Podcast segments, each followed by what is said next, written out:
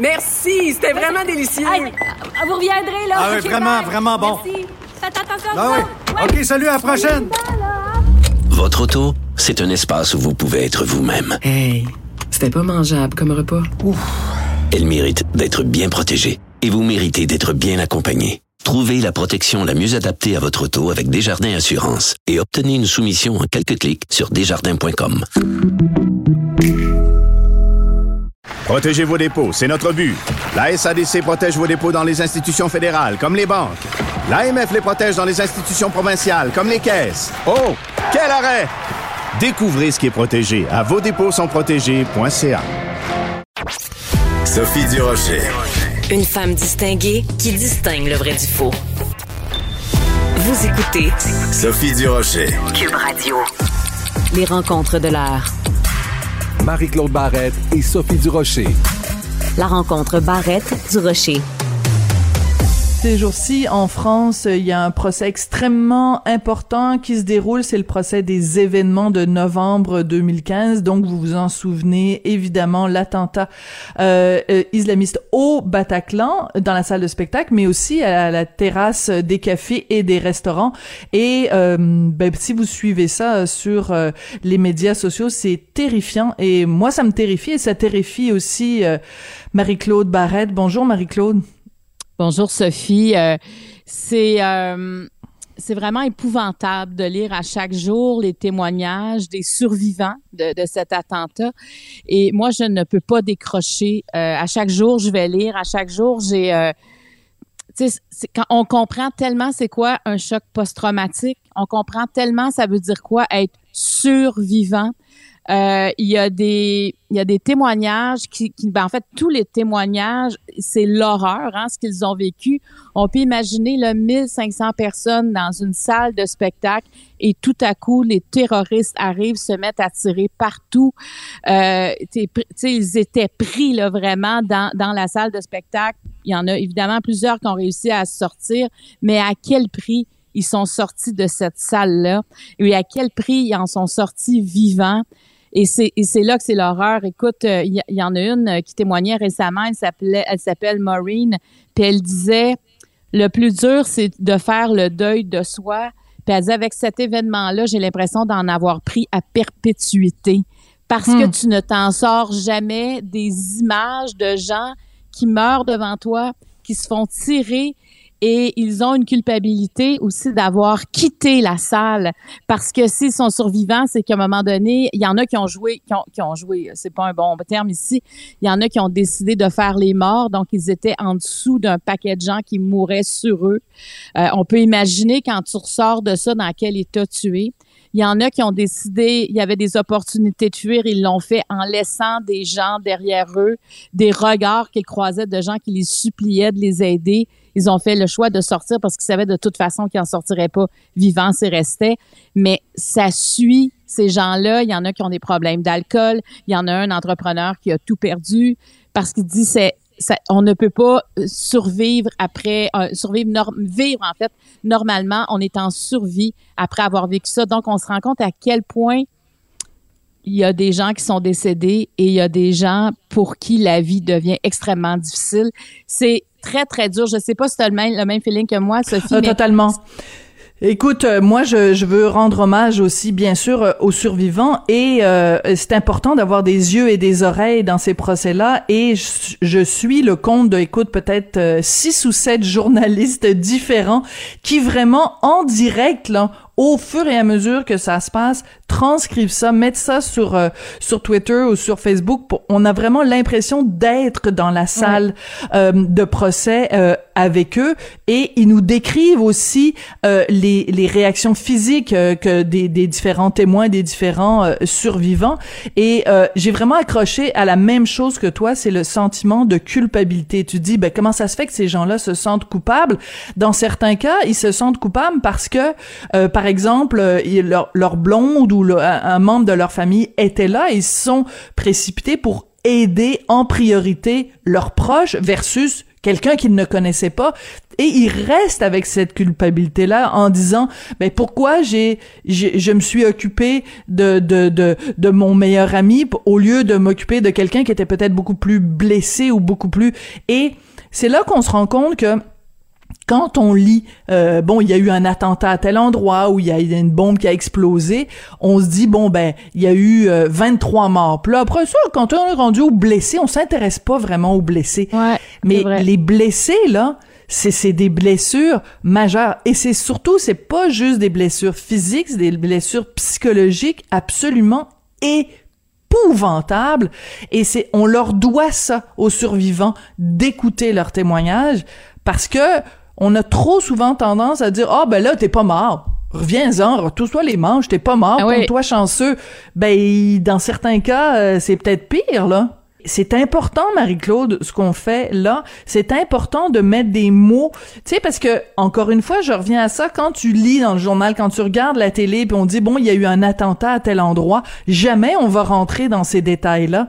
Mais mais on le doit aux victimes, on le doit aux survivants, on le doit aussi à la mémoire des gens qui sont qui qui sont morts, de décrire exactement ce qui s'est passé, parce que c'est trop simple de dire ah, oh, il y a eu un attentat au Bataclan, point il y a eu tant de morts. on veut pas, on veut plus en entendre parler. Exactement, exactement. Puis on veut surtout pas avoir les détails parce qu'on n'a pas envie nous de se faire des images dans notre tête, mais on leur doit ça. Je pense que c'est un, c'est un, c'est un, respect et aussi parce que euh, c'est, c'est particulièrement horrifique là je veux dire il y a vraiment de, de certains de ces de ces djihadistes là qui euh, ont été particulièrement sadiques. Puis là, je veux pas trop rentrer dans les détails, mais ils ont vraiment joué avec euh, euh, les, les nerfs de, de, des gens. Ils ont vraiment, ils ont, ils sont, ils ont pas juste tiré dans le tas là. Je veux dire, c'est c'est c'est vraiment. En tout cas, bref, je veux pas trop rentrer dans. Mais ce procès-là va, va, se terminer euh, en mai. Donc, il y a encore beaucoup de témoignages. Là. Pour les gens qui veulent le suivre, c'est comme tu disais dès le départ, il est facile à suivre. Ce procès-là, facile dans, à trouver, mais pas facile sur le plan psychologique à suivre, par contre, parce que c'est vraiment, comme tu dis, beaucoup de détails. Puis moi, ça me ramenait à Polytechnique. Tu sais, il y en a eu aussi des attentats au Québec. Et je me souviens quand Karine Vanasse disait qu'elle voulait faire un film sur Polytechnique. Moi, au, dès le départ, je ne comprenais pas. Et finalement, quand on a vu le film, j'ai tout compris. Tu sais, je me disais, c'est c'est pas en, en disant non, c'est trop c'est trop lourd, on veut rien savoir. Non, un instant, il y a des drames qui se passent et au niveau de la société, on doit on doit y faire face. Et euh, tu sais, moi, j'ai interviewé, j'imagine toi aussi souvent des, euh, des victimes de Polytechnique, Absolument. des filles qui étaient là, et c'est des témoignages bouleversants. Et à chaque fois qu'elle le raconte, c'est un peu comme si elle l'avait vécu la veille. Donc, c'est important d'entendre, c'est important de les soutenir. C'est évidemment ceux, j'imagine qu'il y a des membres des familles, des gens qui témoignent présentement à Paris qui ne comprenaient pas cette souffrance-là et peut-être qu'ils ont encore plus de support de leur entourage. Même si ça fait six ans, le temps, il n'y a pas de prescription de temps dans ces cas-là. Hmm, c'est très bien dit. Écoute, Marie-Claude, cet été, euh, je suis partie euh, un mois avec euh, avec mon mari et mon fils. On est allé à Paris. On a passé un mois à Paris. Puis on se promenait tout le temps dans les rues, tu sais, au hasard de nos de nos promenades. Puis à un moment donné, on marche dans la rue, puis je me retourne et je m'arrête. Et Richard voit dans mon visage qu'il y a quelque chose qui va pas. Je suis au bord des larmes. Là, il lève les yeux. On était devant le Bataclan. Puis on a expliqué à mon fils ce qui s'était passé et tout ça. Et de l'autre côté de la rue, de la salle du Bataclan, il y a un petit parc avec des bancs et à côté de ces bancs-là, parmi les, les, les, petits arbres, parmi les, les fleurs, parmi le, le, gazon, il y a euh, une pierre en hommage à toutes euh, les victimes. Puis écoute, il y a des fleurs, il y a des gens qui étaient venus. Puis écoute, c'était il y a six ans là. Et encore une fois, il y a des il y a encore des gens qui viennent porter des fleurs. L'important de se rappeler pour que au moins ces gens-là ne soient pas morts en vain, que ça nous conscientise à certains problèmes de société, à certains euh, euh, problèmes de radicalisation.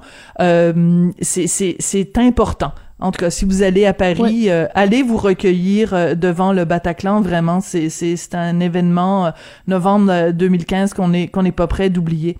Écoute, Marie-Claude, on est assez sombre aujourd'hui, mais qu'est-ce que tu veux? C'est la vie. Tu veux me parler aussi des familles d'accueil parce que tu as eu une rencontre marquante Ah, avec ouais. Nancy Odette. Eh, quelle femme Ah. formidable, hein? Quelle femme formidable. Et, et moi, j'ai envie de parler, j'ai envie de parler justement du côté lumineux des familles d'accueil parce que ce qu'on voit, tu sais, quand on entend parler malheureusement des familles d'accueil, c'est souvent parce qu'il y a eu un drame, parce qu'il y a eu un abus sexuel. Mais il reste que c'est très rare que ça arrive dans les familles d'accueil. Sauf que quand ça arrive, évidemment, c'est dénoncé avec raison parce que ce sont des enfants qui sont mineurs, qui n'ont pas de défense, euh, qu'on place là, ils n'ont pas un mot à dire. Alors, c'est normal qu'on dénonce. Mais par contre, Nancy Audet arrive avec un documentaire où on met en lumière c'est pas euh, c'est pas euh, flamboyant, c'est pas nécessairement tout beau tous les jours, mais quand même, c'est elle là, c'est ce qui l'a sauvée dans sa vie, c'est d'avoir été en famille d'accueil. Donc une famille d'accueil, c'est aussi un c'est aussi un, un, lieu où on peut changer la vie d'un enfant et on a tellement besoin Sophie des maisons d'aide- des familles d'accueil parce que c'est vraiment un filet de sécurité qui empêche les enfants de- d'être seuls. Tu sais, je veux dire, c'est... Et, et, et Nancy Audet racontait euh, à l'émission que j'ai fait là-dessus, elle, écoute, elle raconte, tu sais, elle dit, faut penser au féminicide, là. Elle dit, moi, j'ai une Ouais. amie qui est, qui est famille d'accueil, puis un enfant qui est arrivé en pleine nuit parce que sa mère venait d'être assassinée, là.